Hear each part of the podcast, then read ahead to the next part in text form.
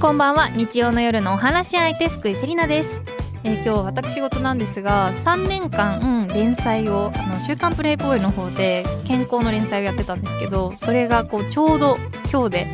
最終打ち合わせ終わりましてあの終わることになった連載が終了することになったんですけどあの私がグラビアをねやっていた頃からのあのお仕事だったのでこうすごく思い入れがあってでも完全に3年間毎週健康のことやってたからネタ切れ感はめちゃくちゃあったんですけど あのすごいネタ切れだなって思いながらあの毎月こうねやりに行ってたんですけどそれがちょうど終わりましてやっぱり3年間続けてるとこうメンバーの方々ともめちゃくちゃ絆が湧いてきてこう毎月毎月お会いしてたのですごいね寂しいという気持ちもありつつ時の流れを感じてあなんかこういう風にこう終わりがあれば始まりもあるということでこの番組はね長く楽しく続けていきたいなという風に私は思っております え終わりがあれば始まりもあるでしょええ始まりがあれば終わりもあるまあそうですね。風のそっちですね。いいじゃんなんかそのセットで言う時もありますよ。いいじゃん別に終わりがあれば始まりもあるでもゃん。あ、そう。この両方言うとか。 恥ずかしいいいじゃないですか今素敵な話をさしてるんだからさ まあそうなんですそういうことがあってなんかこうメンバーと一緒になんか番組とかできるのってあ本当になんか尊いことなんだなってめちゃくちゃ思って。まあ、そのメンバーの人たちとはもう今でも仲良くて今度ご飯とかも行ったりするんですけどなんかこの番組もねたくさん出会いがあり、まあ、メンバーも素敵な人たちに恵まれてるのであの長く続けていけたら嬉しいなというふうに思っております まあそんなこんなで日本語が弱い福井ですが今日もよろしくお願いいたします、えーさてカラフルブーケでは性別とか年齢とか職業とか一切関係なく普段はなかなか話しにくいこと家族や友達にも相談しにくいこと世の中に対して思っていることなどなどリスナーさん一人一人がお話し相手となって何でもおしゃべりしていきましょうという番組ですそして今日はこの後人気シリーズ企画文化放送アナウンサーさんとのぶっちゃけおしゃべり会今回は久保あかりアナウンサーとの待ち合わせをしておりますお楽しみに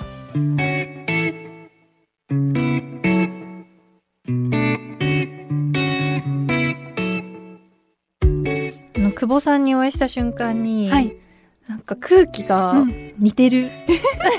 私も後ろ姿からなんか似てるって思いまえした。思いました、うん、なんなんだろう何かが似ててまあ生まれた日が近いからですか。すよね で同じ年に生まれて、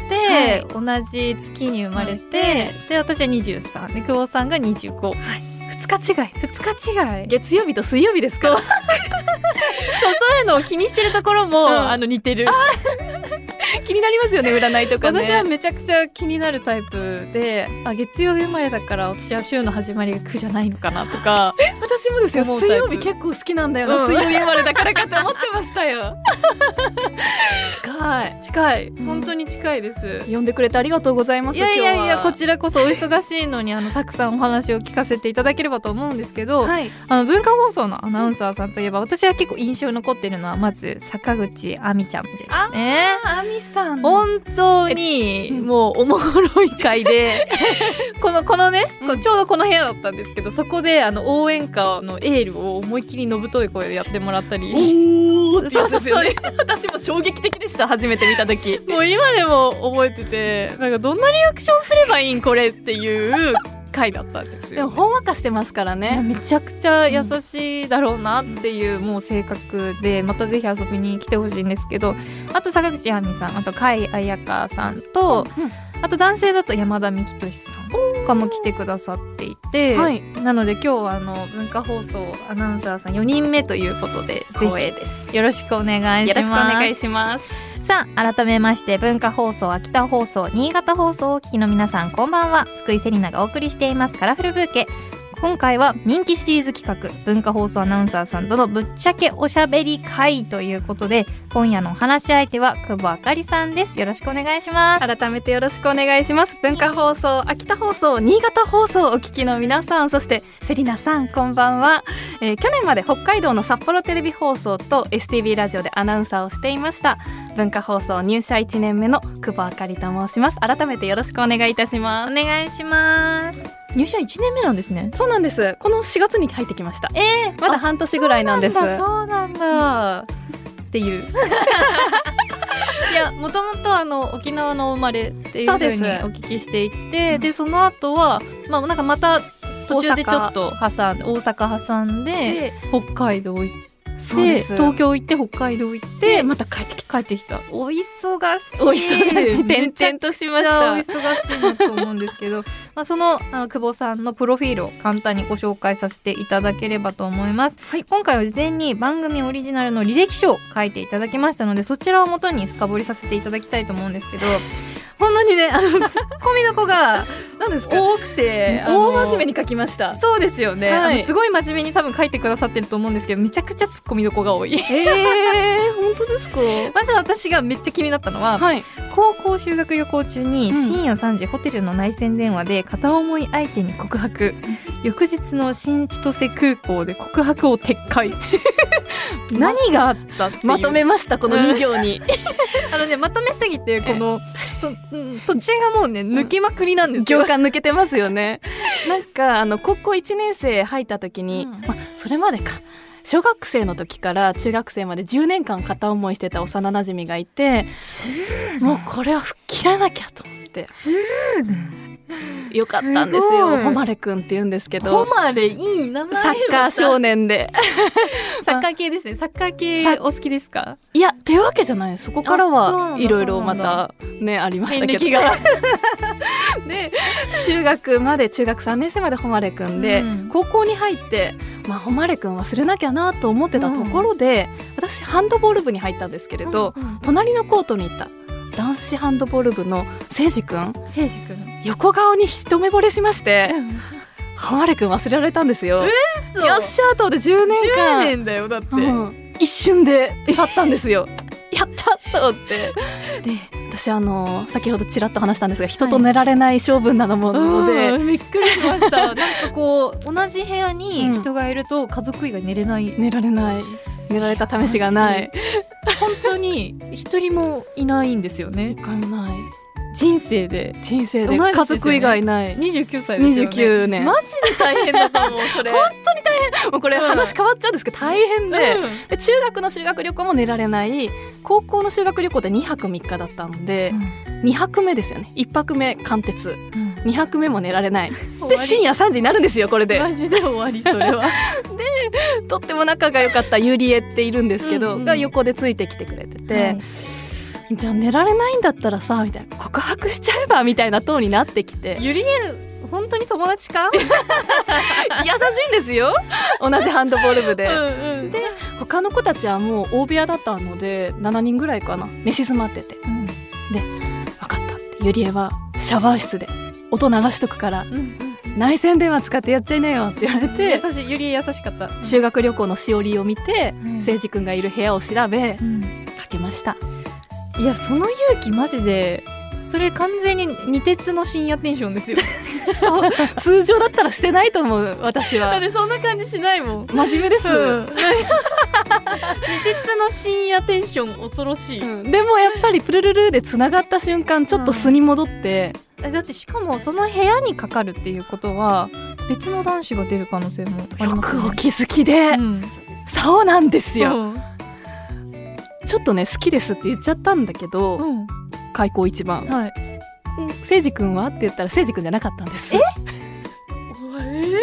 でも起こしてくれてえそれえ待って待ってせいじくんのヘいルチにしすぎじゃないですかだってさだってさだってさだってさもしもしって言ってせいじくん出ると思ってたから勝手にうん二鉄の深夜やばすぎ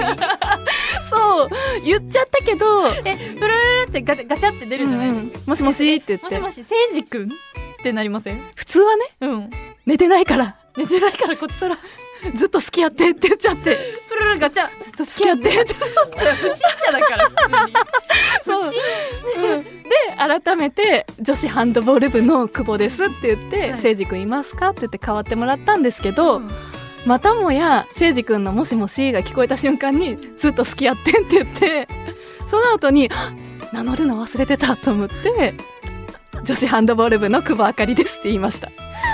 いやーそれせいじくんもその出た男の子もびっくりだろうな本当ねにえ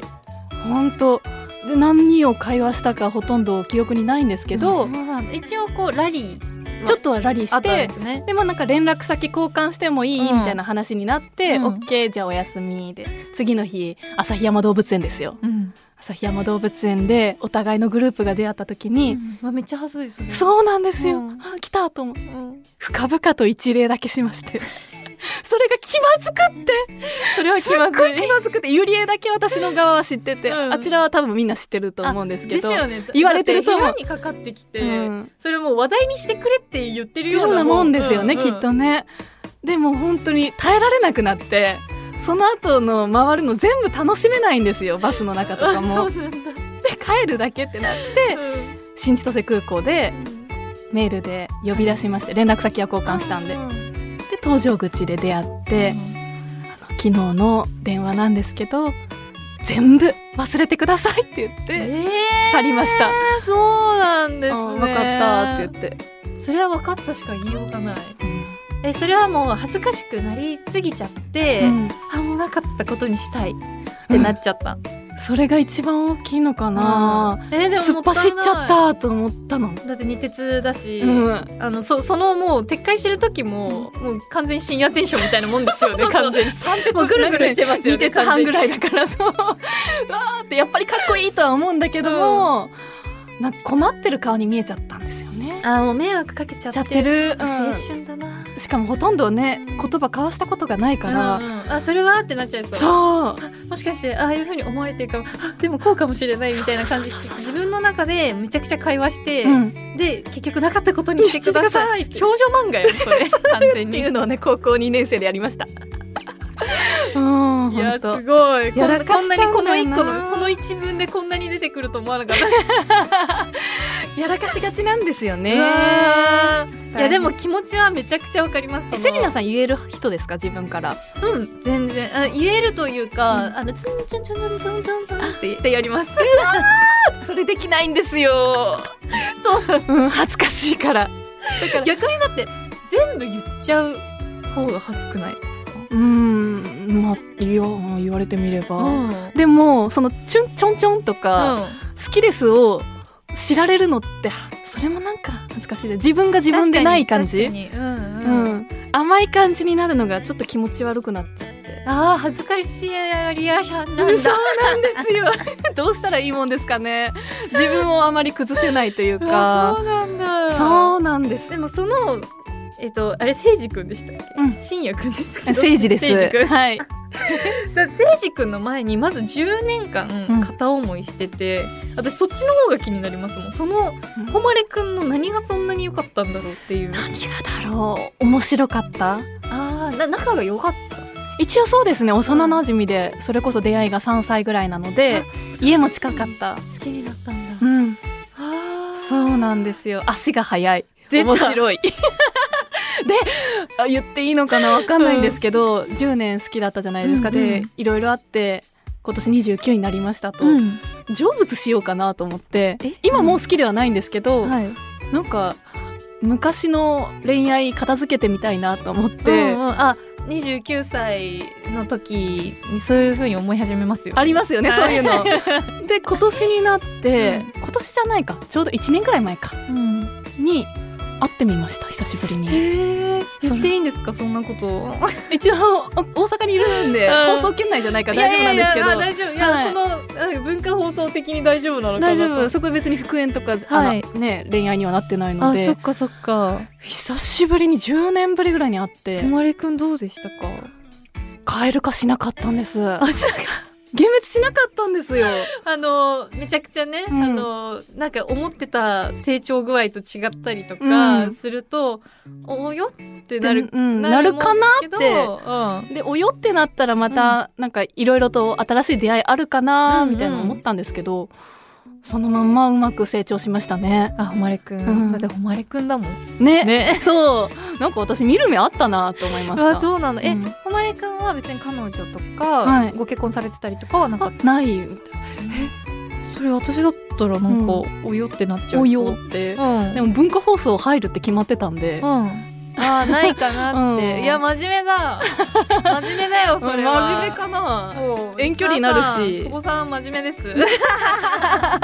まだそんなこんなもありまして長く愛せる女です。いやそうですね、うん恋愛をしたら長くな何ですか？なんかここでお見合いゆりやさんしようとしますここで 相手見つけようとしてますそうですね募集してもいいんでしょうか秋田放 送新潟放送の皆さん、ぜひここにであれこんなの坂口さんもなんかさ、 うんなんだったっけ坂口さんもマジで相手見ないみたいなことを話してて、ねそうええあそうだそうだ「アミの6日間」というその恋愛模様について恋愛をしくじってるっていうのを CD 出してるんです、坂口亜美さんぜひ YouTube でもご覧ください待って待ってすんごい売り上げ上げましたそれここに こここで宣伝しに来てくださいよ、すごい内容ですよ1日目は こうなって、うん2日目はどうでみたいな、うん金曜日の夜はちょっと遊んでもいいかしらでもうん元に戻るみたいな、彼とのこう距離感がつかめないみたいな話ですす。あみちゃんもうついに歌まで出しちゃっ ピたアんノで弾すきながらね。ね待って待ってしっとり歌い上げてます売れたんだそれ。めっちゃ売れためっちゃ売れたんだう今年の浜祭りとオンラインでも売れました売やっれたん だ。共感してる人がいっぱいいるのかな、ねもしかして。ぱりややこしいアナウンサーが多いのかもしれないですね文化放送いやー。はかもかもしれないなんかも。だ からその歌出してる時点ではもう癖ありじゃないですか。どう考えても。そう私よりもね公に発表してるから いやー好きだなあみちゃん。ぜひねその歌をここで披露しに来てほしいなと思いますけど。伝えておきます、はい、ぜひお願いします。で、この後もまだまだお話伺いますが、その前に一曲お送りいたします。坂口亜美さんで「亜美の6日間」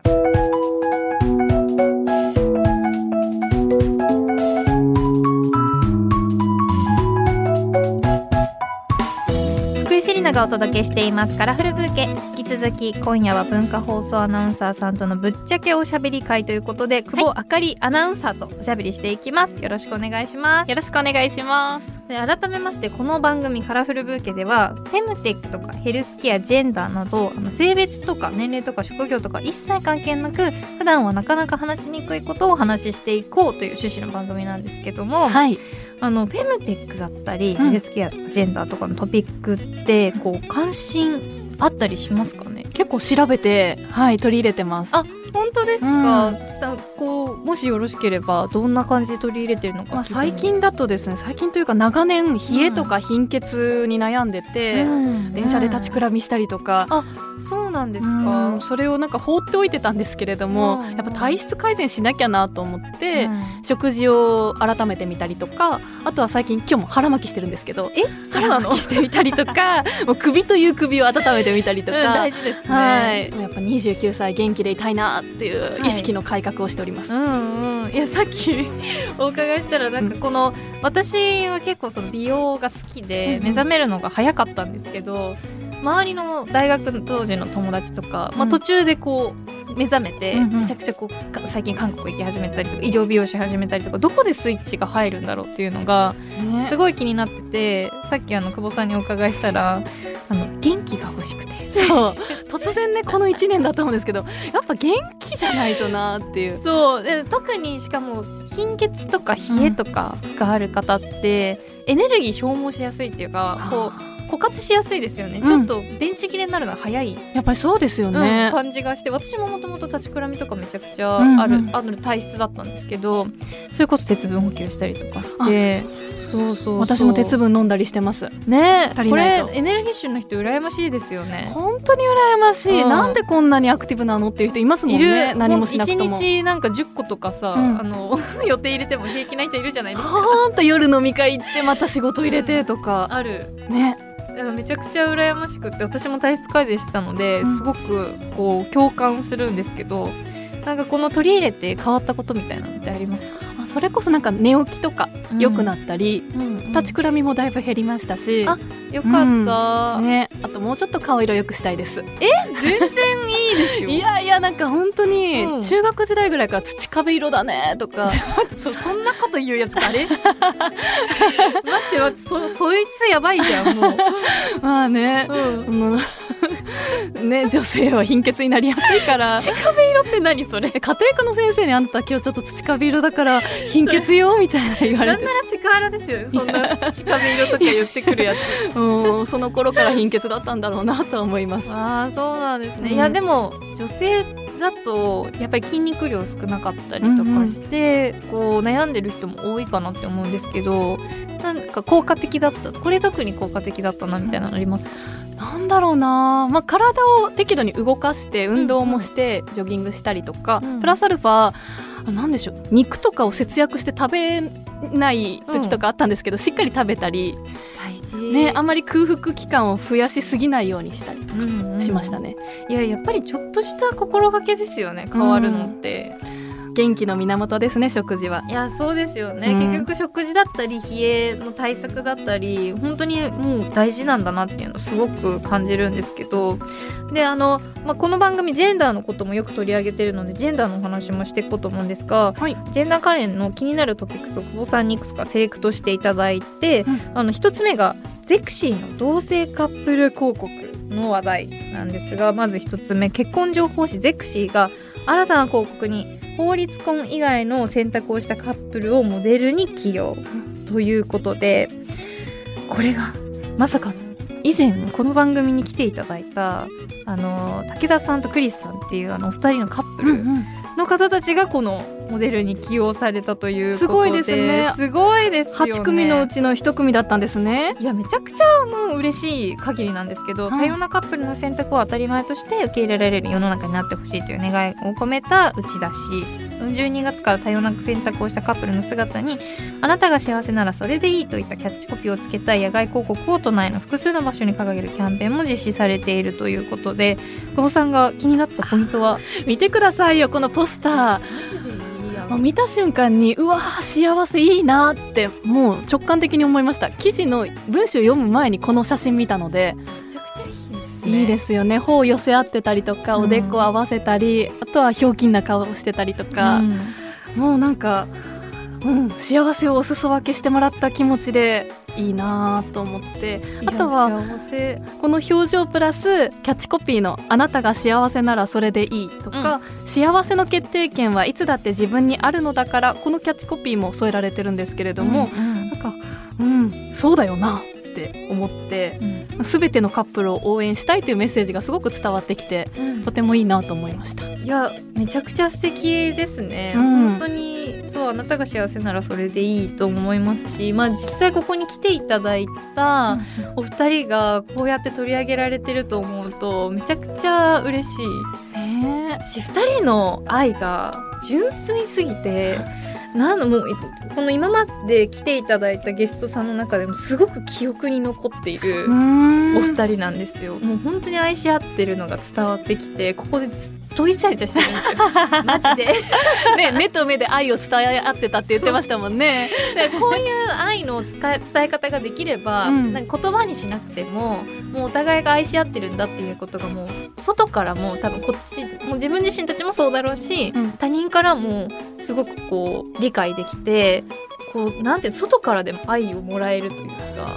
好きがダダ漏れの人っていいですよね。いや本当にうんだだ漏れてて、ダダ漏れてた。なんか漏れてるだけじゃなくてもう本当表現してるへえいい感感じじがが伝わってくるのが本当に良かったんですよね。でもセリナさんもそっち側なんですよね。伝える愛を伝える方なんですもんね。あでもおオ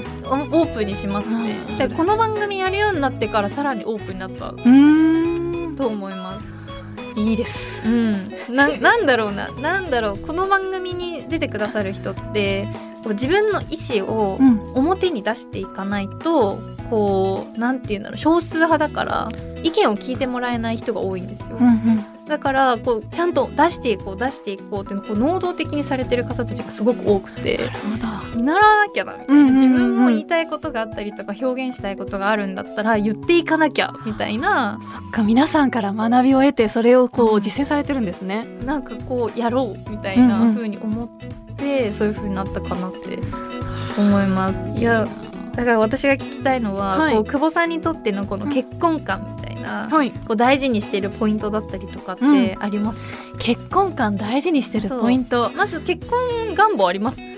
どちらでもいいんですよね、絶対ししたくないわけでもないし、はい絶対にしたいわけでもないそれも変わってきましたね、ああそうなんだ10代のは頃はあー多分するだろうなそれこそ25くらいにできたらいいなみたいなのを多は分親には言ってたんですけど、徐々に変わってきて、好きな人はできるし結婚しようって言われたらするかもしれないけど、それこそ私あの人と一緒に寝られない性分な もので、それが一番問題ですよねね、一つ屋根の普通にね下でいけるのかっていう問題もありますし、うん別になんか一緒のお家に住んで、う別々の部屋で寝る人たちも全然いるじゃないですか、うもうこう各自の部屋があって、はいそれもいいし、うんマンションの隣同士の部屋も最高それ最高だね最高それ最高それ最高ですうんね、階が違っても最高、うんうんうん同じマンション内にいれば、うん一つ屋根の下だもんねそうそうそうそうそういうことですそういうことですまあそこもちゃんとこう理解してくれる人ってがいいですよねそう思うと、なんか自分の時間を大事にしたい人が合うのかなとか思います最近はうん、うんうんえこう結婚するならどういう人がいいですかえーそれも変わってきませんまあ、わってくるね、と結思う婚されたから、まあ、もうもう固定かもしれないですけど、なんでしょうね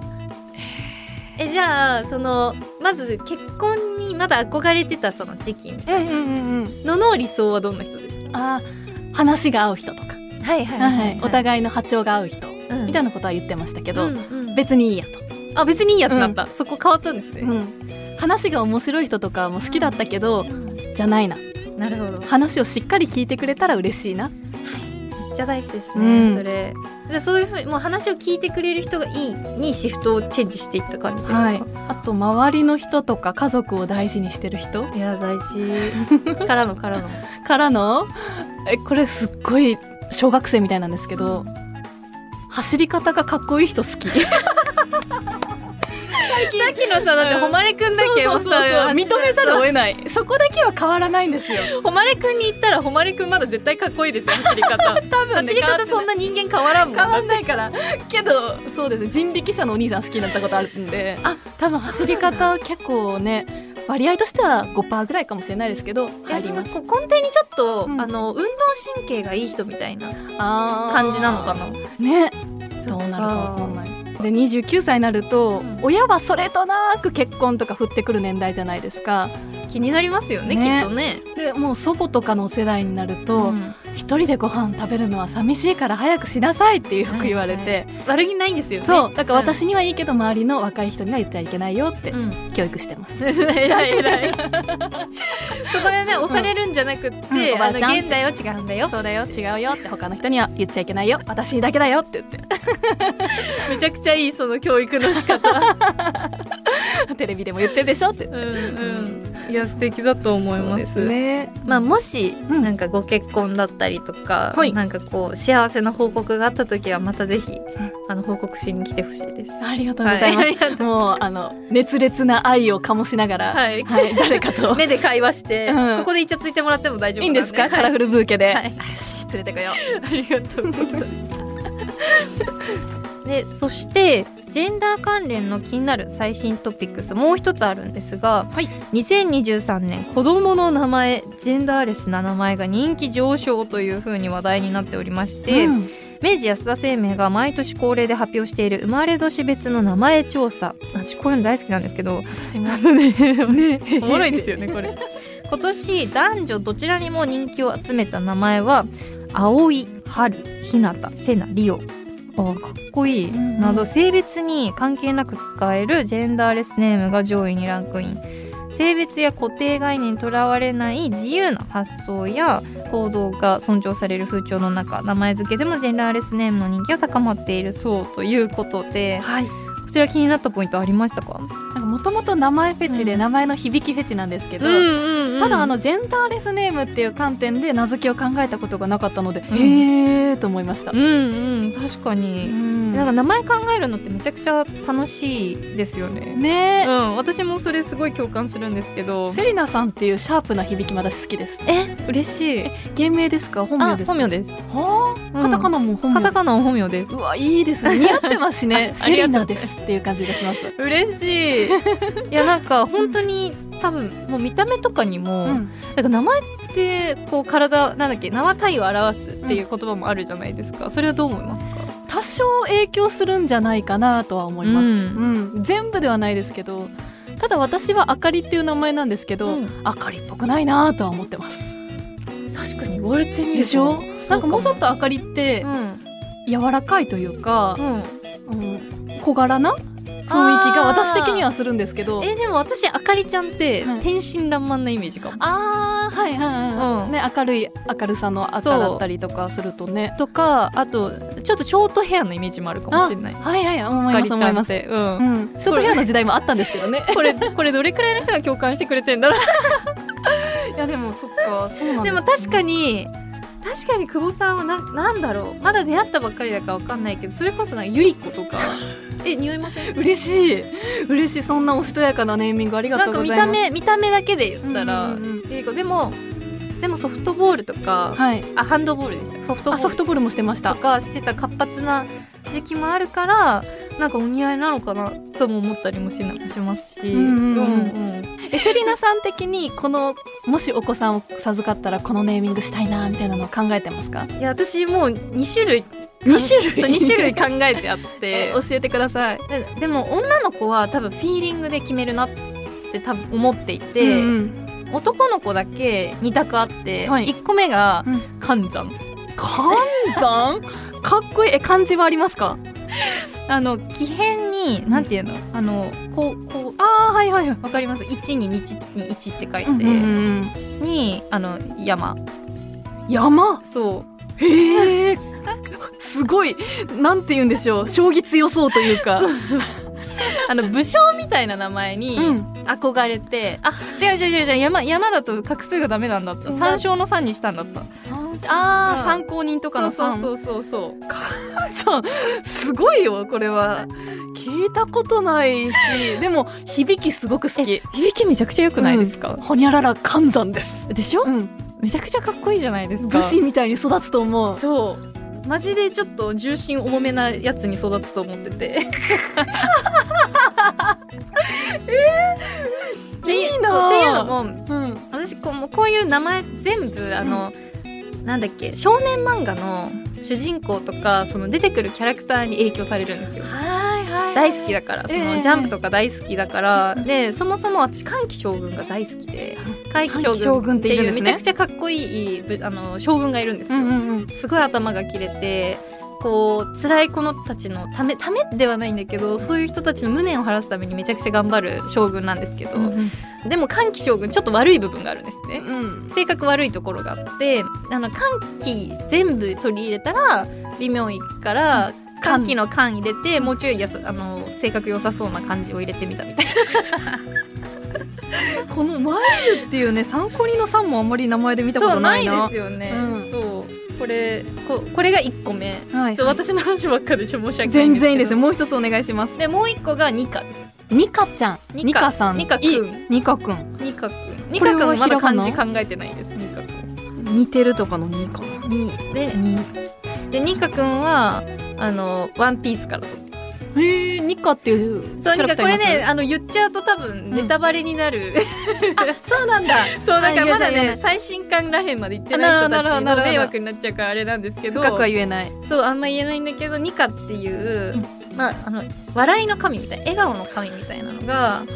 出て、出てくるんですよ。それがすごくよくって、でもなんかこの「ニカ」っていう響きだけでも「ニカ」って笑ったようなそうそうねいいい。い雰囲気をなんかニカって呼ぶだけで、うなんかみんなの運気上がりそうみたいな。うんそう。寒山と二課そうかこれさこれさな名付けで人生変わりますよね絶対、うん変わりますよこれ変わると思うええええええそのまま芸能界に入れそうな感じで すよ楽しいですねそうこ考れえるのがこれを別に旦那さんと一度も相談したことなく一人で考えてたこれうーんでもニカくんはニカちゃんでもいいしジェンダーレスになりそう ねそうですよね、これは女の子でもいいなと思っていて、なんか名前考えるのってめちゃくちゃ楽しいなと思うんですけどねそう思いますよそうえどうですかそのもし子供を授かったりとかしたら、はいあのー名前をつけどういう名前つけたいですか最近パッと思いついたのはしずくちゃんしずくちひらがなでしずかわいいくもなんかあんまり聞いたことないけど綺麗だなと思っゃんめてちゃくちゃ綺麗、はい、ただ儚いかなっていう儚すぎるとダメなのかな子供にはっていうのは思いました、えでも可愛いけどな、うん、いいですよね、うんめちゃくちゃ可愛い、ねなんかしかもひらがななのがいいですねひらがな、うん、誰にでも読んでもらえるかなと思って、うんえこれはなんでしずくちゃんにしようと思ったんですかえー、なんででしょう ね心が前降りすてきた前降りてきたうん本当に寝てる時にあしずくと思っ寝ててないやんそれ それ誰か隣にいたで しょ 一人一人一人家で一人寝れなかったやつでしょいつでも寝られないわけじゃないんですよ いいなと思って姉に「しずくってよくない?」って送りました えお姉ちゃんそれなんて返してくるんですかいいじゃん聞いたことないよ、うんうん、漢字にするのっていやひらがなで考えてるみたいな結婚もまだ考えてないのにそうなんですよねうんえそれそういうなんか唐突な話も姉妹でできるのいいですねそうですね、本当に離れてますけど何でも相談できていやめちゃくちゃいいと思いますしずくちゃん可愛いないいですよとっても、えあいいですか、 還元にかしずくでいやすごく可愛いいやこういう風に名前考えるの本当に好きで、んうんいろいろ考えることってありますね名付けの時っいやおもてろいな、うん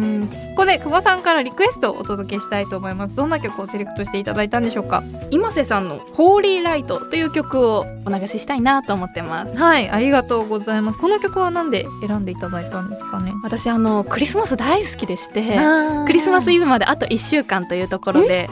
もうですよマジかはいだからもう会社の行き帰りずーっとクリスマスソング聴いてるんですけどその中でもこの曲は渋谷のクリスマスをテーマに書き下ろされててベルの音だったりクリスマスらしい要素がすごく散りばめられてるので、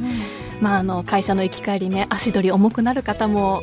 多いと思うんですけど、うんこの曲聴いていただいたら楽しく歩けるんじゃないかなと思って選びましたありがとうございますではせっかくなので曲紹介をお願いしますはいえ秋田や新潟など雪の降るクリスマスにもよく馴染む一曲かなと思いますお聴きください今瀬ホーリーライ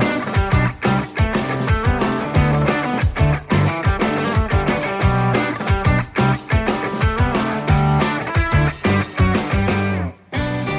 文化放送秋田放送新潟放送をお聞きの皆さんの週末にちょっとした彩りを福井セリナがお届けしていますカラフルブーケ引き続き今夜は文化放送アナウンサーさんとのぶっちゃけおしゃべり会ということで久保あかりアナウンサーとおしゃべりしていきますよろしくお願いいたしますよろしくお願いしますえさてここからは2023流行語を振り返りながら久保さんが気になったトピックスを深掘りしていこうと思うんですけども、はいあもうこんな時期か2023流行語振り返るっていうのもう年末ですね完全にもう終わりますもんね2週間くらいで、そもそもどんな1年でした今年いろいろありましたね、うんこの1年かあでも私オーストラリアでワーキングホリデーしていたのも1年前なのでそうなんですかはい何してたんですか、札幌テレビ辞めて、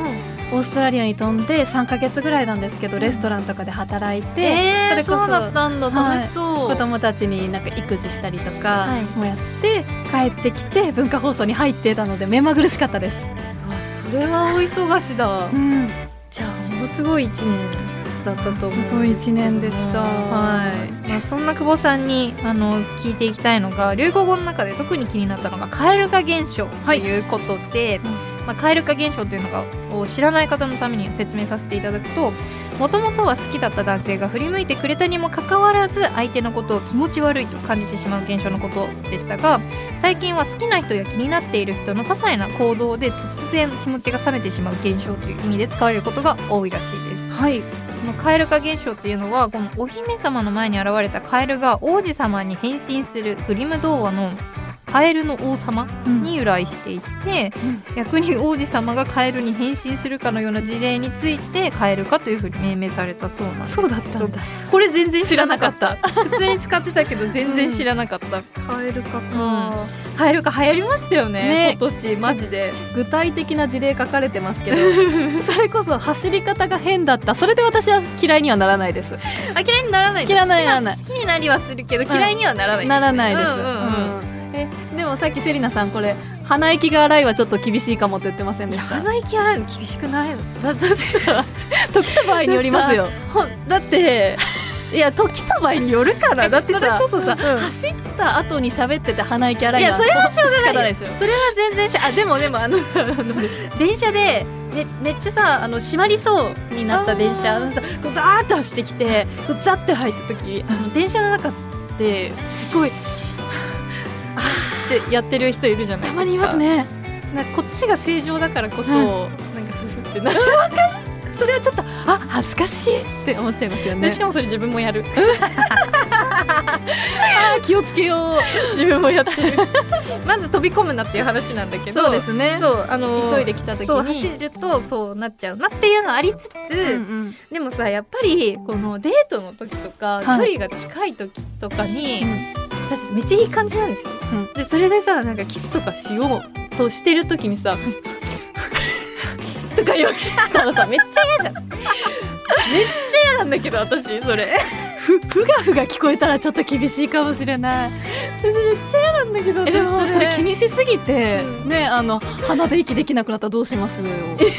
しよう 全然やかそれもやかもそれも含めて全部やかもうもファーとか口でねめっちゃ嫌苦しそうな感じだ と本当にめっちゃ嫌かもそれ じ